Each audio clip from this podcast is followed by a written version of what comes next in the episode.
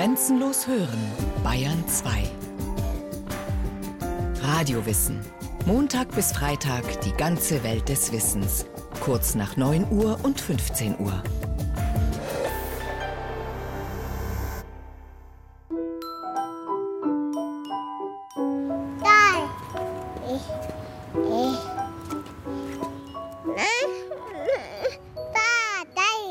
Alice ist auf dem Weg zum Bäcker. Zum Geschäft sind es gerade mal 500 Meter. Für das anderthalbjährige Mädchen eine 30-minütige Entdeckungsreise. Mal kommt ein Hund vorbei, der begrüßt werden will. Dann entdeckt sie ein Zirkusplakat an der Litfaßsäule. Bis sie beim Bäcker ankommt, hat Alice noch drei Zigarettenstummel und ein abgestelltes Fahrrad bis ins Detail untersucht. Was geht wohl in ihr vor? Wenn Sie ein Gefühl dafür bekommen möchten, wie es ist, ein Baby zu sein, stellen Sie sich vor, Sie gehen an einen völlig neuen Ort, an dem Sie nie zuvor waren. Und plötzlich ist alles um Sie herum ganz anders. Es ist so, als wären Sie in Paris zum ersten Mal verliebt und hätten gerade vier doppelte Espresso getrunken. Sagt die US-amerikanische Kinderpsychologin Alison Gopnik. Heute möchten immer mehr Wissenschaftler herausfinden, mit welchen Strategien die Kleinen die Welt entdecken. Je mehr sie über die Fähigkeiten der Babys erfahren, desto häufiger müssen sie zugeben, wir haben die Kleinen jahrhundertelang unterschätzt. Auch wenn Kleinkinder nach außen unbeholfen wirken, in ihrem Inneren laufen fantastische und rasante Entwicklungen ab. Und wer diesen Prozess durchschaut, kann im Notfall eingreifen, wenn etwas schiefläuft. Wir haben in den vergangenen 30 Jahren entdeckt, dass sogar die jüngsten Babys mehr von der Welt wissen, als wir je gedacht hätten. Sie scheinen von Anfang an bestimmte Ideen zu haben, teilweise wie Erwachsene, teilweise auch nicht. Also Vorstellungen davon, wie Personen, Dinge und Sprache funktionieren. Und was sehr erstaunlich ist, sie haben sehr starke Lernmechanismen, die wir gerade erst beginnen zu verstehen. Sie helfen den Babys, noch mehr zu lernen und sich Begriffe von Menschen, Dingen und Sprache zu machen. Babys können zwar noch keine Fragebögen ausfüllen, aber dank der modernen Hirn- und Verhaltensforschung weiß man, ihr Gehirn arbeitet auf Hochtouren. Beim Lernen und Erkunden der Welt gehen sie wie kleine Wissenschaftler vor. Dabei sind viele Fähigkeiten schon angelegt, andere Dinge lernen sie von allein, ganz ohne Frühförderprogramm. Am ehesten fällt das bei der motorischen Entwicklung auf. Mal reinstecken. Mhm. Jawohl. Super. Eine. Ja. Eine. Mhm. Alice hat sich ihr Lieblingsspielzeug geschnappt. Einen kleinen Steckkasten mit verschieden großen Öffnungen. In die Löcher kann man bunte Holzfiguren schieben. Alice dreht die Figuren unermüdlich in ihren Händen, bis sie genau in die Öffnung hineinpassen. Diese motorische Fähigkeit entsteht von ganz allein, sagt Florian Heinen. Er ist Professor für Neurologie am Haunerschen Kinderspital in München. Okay. Der wichtigste Teil ist angelegt. Und das ist auch das, was die Biologie, auch die Neurobiologie jetzt auch mit den Methoden der Bildgebung eben sehr gut nachvollziehen kann. Beispiel Motorik. Die Fähigkeit, die Finger so zu bewegen, dass sie ganz gezielt bewegt werden können, also einen Pinzettengriff beispielsweise. Die Fähigkeit ist grundsätzlich von dem, was sozusagen die Verbindung von Nerven im Sinne des Kabels und Zelle gleich Kortex gleich Hirnrinde, wo Motorik startet, und Muskel gleich Endorgan ist. Diese grundsätzliche Verbindung ist ganz, ganz früh schon da. Sprich, Greifen, Sitzen oder Winken muss man keinem Kind beibringen. Sogar Laufen lernt jeder gesunde Mensch von allein. Es gibt ja Kulturen, ähm, zum Beispiel bestimmte Andenvölker, die ihre Kinder, weil das eben aufgrund der Wanderung dort in den Anden notwendig ist, die wickeln die ein. Also sprich, ich habe gar keine große Geherfahrung in den ersten zwei Jahren, sondern ich bin fest eingewickelt und werde eben nur relativ kurz ausgewickelt und dann ist es eigentlich schon so, dass ich dann nächtens auch schlafe. Die Kinder werden in Anführungsstrichen mit zwei Jahren ausgewickelt und dann können die laufen. Und das zeigt dieses Programm dazu. Das ist wahnsinnig stark. Heißt für die Eltern zurücklehnen und dem Kind beim Experimentieren zusehen. Gehen lernt man nicht dadurch, dass man zwischen dem 10. und 12. Lebensmonat pro Tag drei Stunden Gehtraining hat, sondern gehen lernt man, weil aus eigener Motivation ein Kind sich auf einmal nicht nur hinstellt, sondern dann hochzieht, nicht nur hochzieht, sondern dann, wir nennen das Küstenschifffahrt, so an dem Rand der Gegenstände entlang geht und dann irgendwann frei läuft und sich ja dann, wenn es das das erste Mal tut, wie ein König freut. Dahinter steckt eine einfache Regel. Das Gehirn entscheidet selbst, wann der Moment gekommen ist für den nächsten Schritt. Florian Heinen? Und das ist so eins dieser faszinierenden Prinzipien. Das Gehirn, auch in seiner Entwicklung, sucht sich immer seine Aufgaben. Also es ist begeistert von der Aufgabe. Die Aufgabe ist nicht, ich muss Lateinvokabel lernen, sondern es ist immer dieses selbstbestimmte, selbstsuchende, Selbstinitiative, was das Gehirn macht, von Anfang an. Da wird nicht probiert, was ist denn jetzt das Richtige oder das Falsche, sondern das, was gemacht wird, passt zu der Entwicklungszeit und die Entwicklung, die dann entsteht, ist eben auch, wenn man so will, die genau richtige. Seit die Forscher das durchschaut haben, wissen sie auch, nicht jedes Kind lernt die Dinge in derselben Reihenfolge. Tabellen, die angeben, in welchem Alter ein Baby was können sollte, dienen deshalb nur zur groben Orientierung.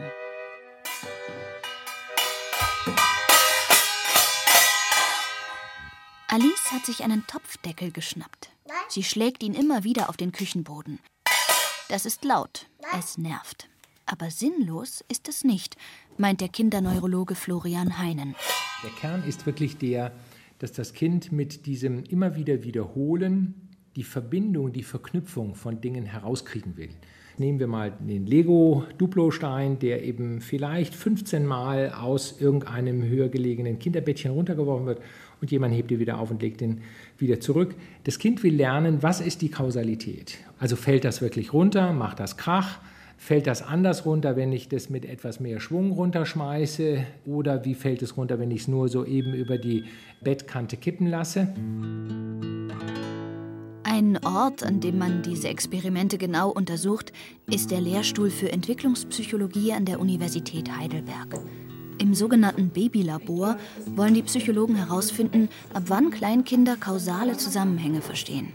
Heute ist Matteo mit seiner Mutter da. Das ist der Matteo, 15 Monate jetzt und war schon öfters hier. Matteo?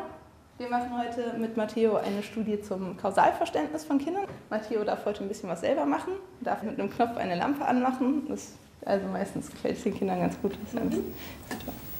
Die Psychologin Anne Scheel hat drei unterschiedliche Lampen vor Matteo aufgebaut. Sie sind miteinander verschaltet und gehen jeweils nacheinander an, wenn der Junge auf den Lichtschalter drückt. Die Forscher wollen herausfinden, ob Matteo diesen Zusammenhang schon versteht. So, jetzt äh, sind wir fast am Ende. Jetzt darf Matteo nochmal drücken für anderthalb Minuten, einfach so oft er möchte. Also ihn jetzt nicht mehr dazu auffordern oder so. Er soll es selber entscheiden, oft er Lust hat. Und tatsächlich, der Junge drückt viel häufiger auf den Lichtschalter als Kinder, bei denen die Lampen nicht miteinander verschaltet, also nicht kausal miteinander verknüpft waren. Das ist natürlich relativ spektakulär, weil das Schöne an diesem Versuch ist eben, dass der einzige Unterschied zwischen diesen beiden Gruppen nur einmal in der Reihenfolge von zwei Lampen besteht und sonst ist einfach alles gleich. Und wenn schon das ausreicht, dass die Kinder wirklich einen Unterschied machen in ihrem Verhalten, das deutet halt schon auf ein, ein ziemlich ausgeprägtes logisches Verständnis, also von diesen Kausalbedingungen. Dass Babys schon sehr früh in der Lage sind, Ursache und Wirkung zu unterscheiden, hat auch Alison Gopnik in ihrem Babylabor in Kalifornien festgestellt. Was machen denn Wissenschaftler? Wissenschaftler machen Experimente, sehen sich statistische Muster an und benutzen das dann dazu herauszufinden, wie die Welt um sie herum funktioniert. Es scheint so zu sein, dass eben diese Mechanismen auch von ganz kleinen Kindern benutzt werden.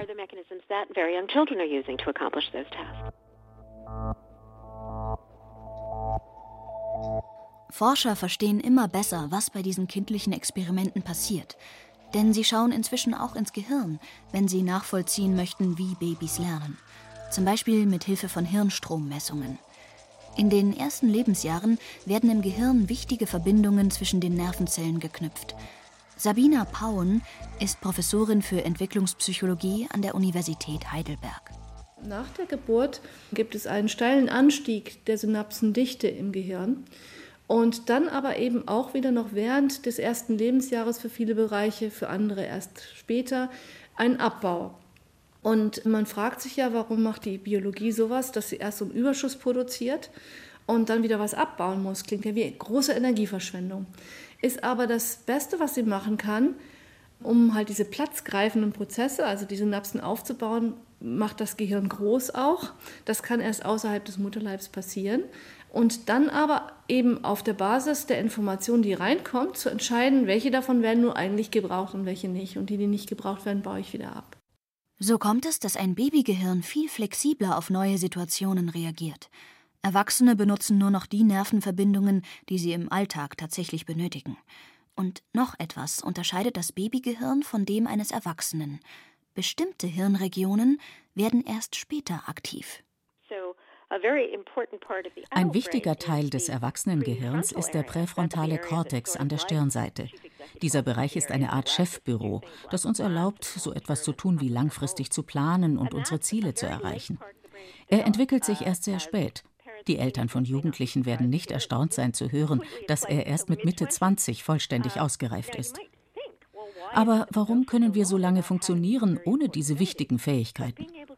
Die Fähigkeit, die eigenen Impulse und Taten zu unterdrücken, was uns der Frontalbereich ermöglicht, ist zwar wichtig fürs Planen, fürs Lernen kann es aber von Nachteil sein.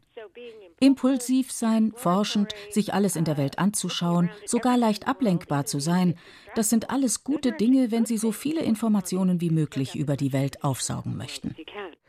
Meint die US-amerikanische Kinderpsychologin Alison Gopnik. Kein Wunder, dass Alice für den Weg zum Bäcker deutlich mehr Zeit benötigt als ihre Mama. Sie nimmt einfach alles in sich auf, was ihr unterwegs begegnet. Das funktioniert nur, weil sie sich später bei einem Nickerchen erholt und im Schlaf wichtige Informationen verarbeitet.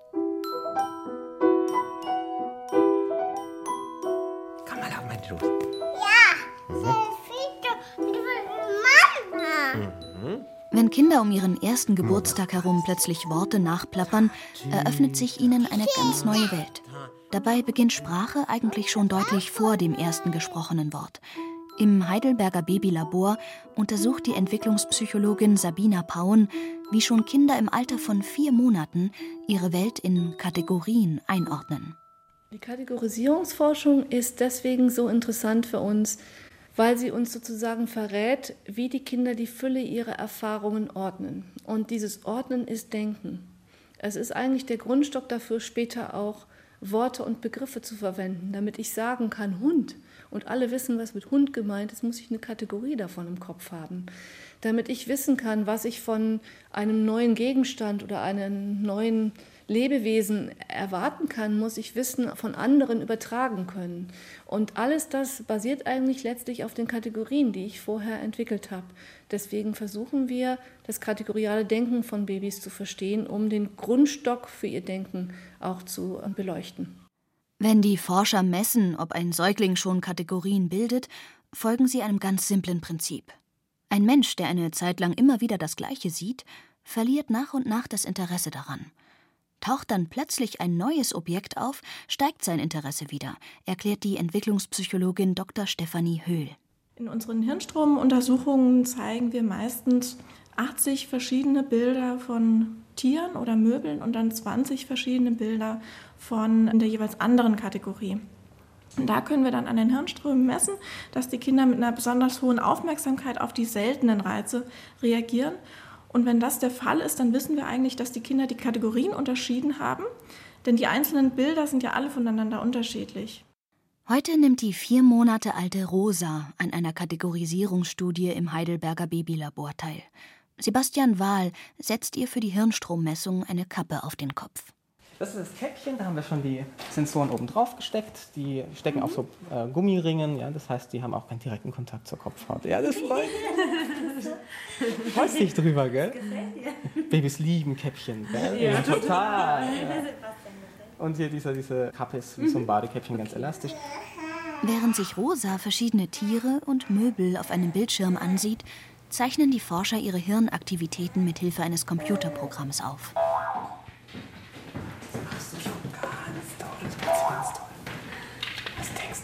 noch ein bisschen weiterschauen? Ich habe auch das Gefühl, es gefällt dir.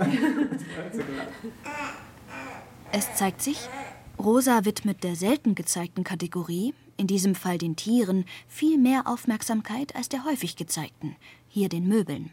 Ein eindeutiges Zeichen dafür, dass die Kleine die ersten Voraussetzungen fürs Denken und spätere Sprechen mitbringt. Okay. Das war eindeutig, Rosa, ne?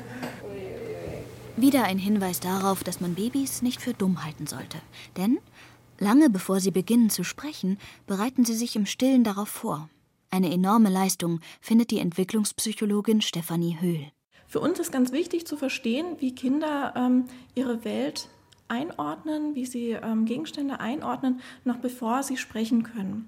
Und da schauen wir uns wirklich die, die Wurzeln des ähm, Denkens an, die ähm, ganz anfängliche frühe Denkentwicklung, so ab dem Alter von etwa vier Monaten.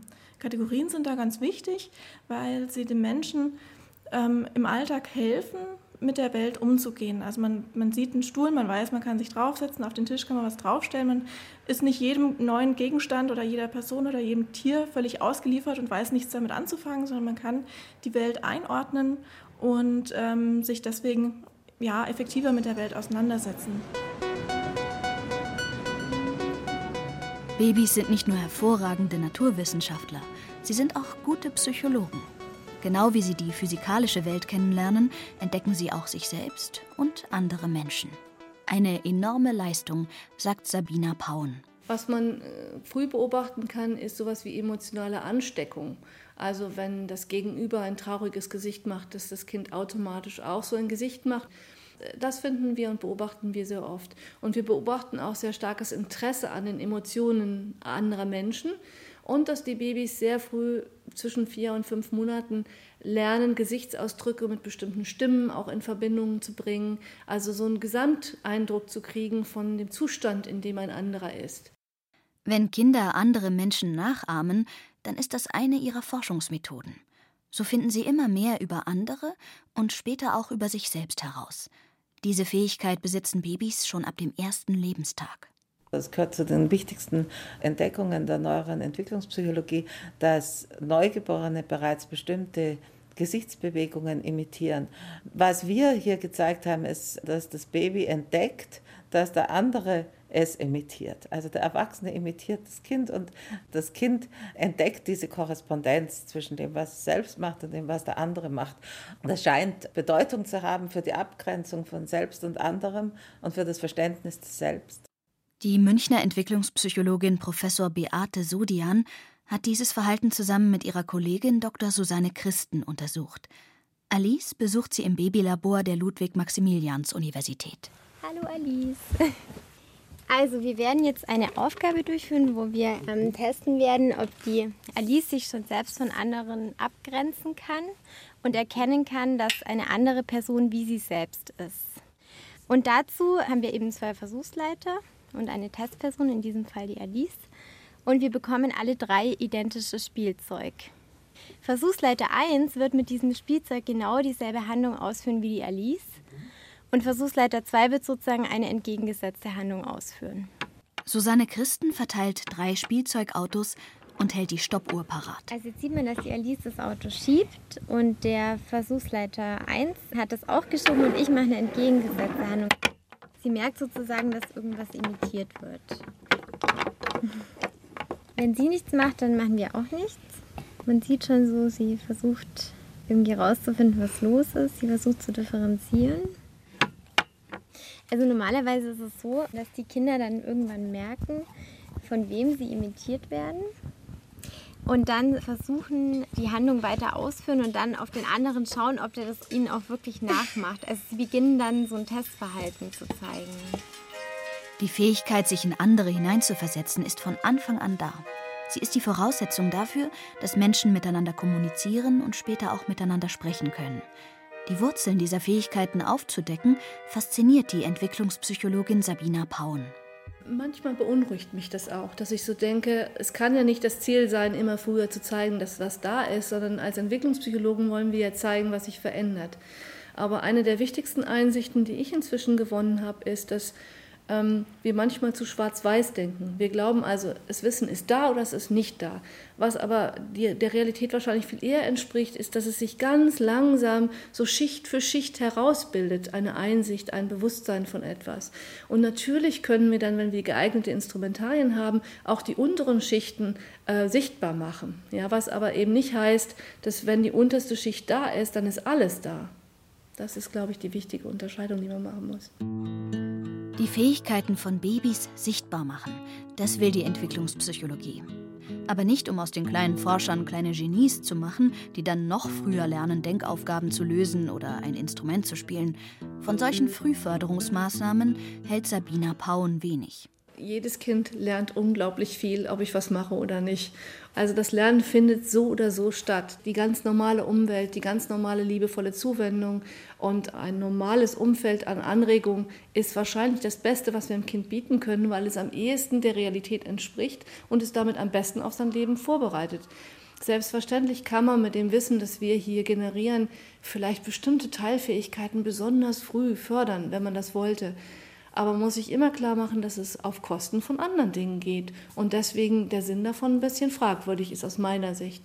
Also ich glaube, dass unsere Arbeit wichtig ist, um früh erkennen zu können, wenn etwas schief läuft und dann intervenieren zu können. Und das andere ist einfach, dass es Spaß macht, genauer hinzugucken und genauer mit zu verstehen, wie sich das alles aufbaut. Es erhöht einfach die Freude am Umgang mit dem Kind und das schattet auf keinen Fall. Genauso wie ein gesundes Kind alleine laufen lernt, lernt es auch viele andere Dinge, die im Kern schon früh in ihm angelegt sind. Die Kunst besteht darin, ein Umfeld zu schaffen, in dem die Kinder das ausprobieren können, was sie gerade lernen möchten. Das Wichtigste, was wir im Kopf behalten müssen, dass wir erstmal diesen Vorschritt machen, wirklich uns ein Bild davon zu machen, wo stehst du gerade, Kind? Und dann Angebote machen und dann aber auch dem Kind die Wahl überlassen, nehme ich die jetzt an oder nicht. Dazu gehört die Fähigkeit, sich öfter mal zurückzuhalten. Auch wenn das bedeutet, dass der Weg mit dem Kind zum Bäcker ab und zu deutlich länger dauert. Mami. Ah. Morgen. Hallo. Morgen, Alice. Was magst du denn bitte? Was nehmen wir heute, Alice? Ein Croissant, bitte. Croissant. Ein Euro macht's dann bitte. So, bitteschön. Wiederschauen. Sie hörten Kleine Forscher, wie Babys sich die Welt erobern von Anne Kleinknecht. Gesprochen hat Laura Mehr, Technik Roland Böhm, Regie Christiane Klenz. Eine Sendung von Radio Wissen.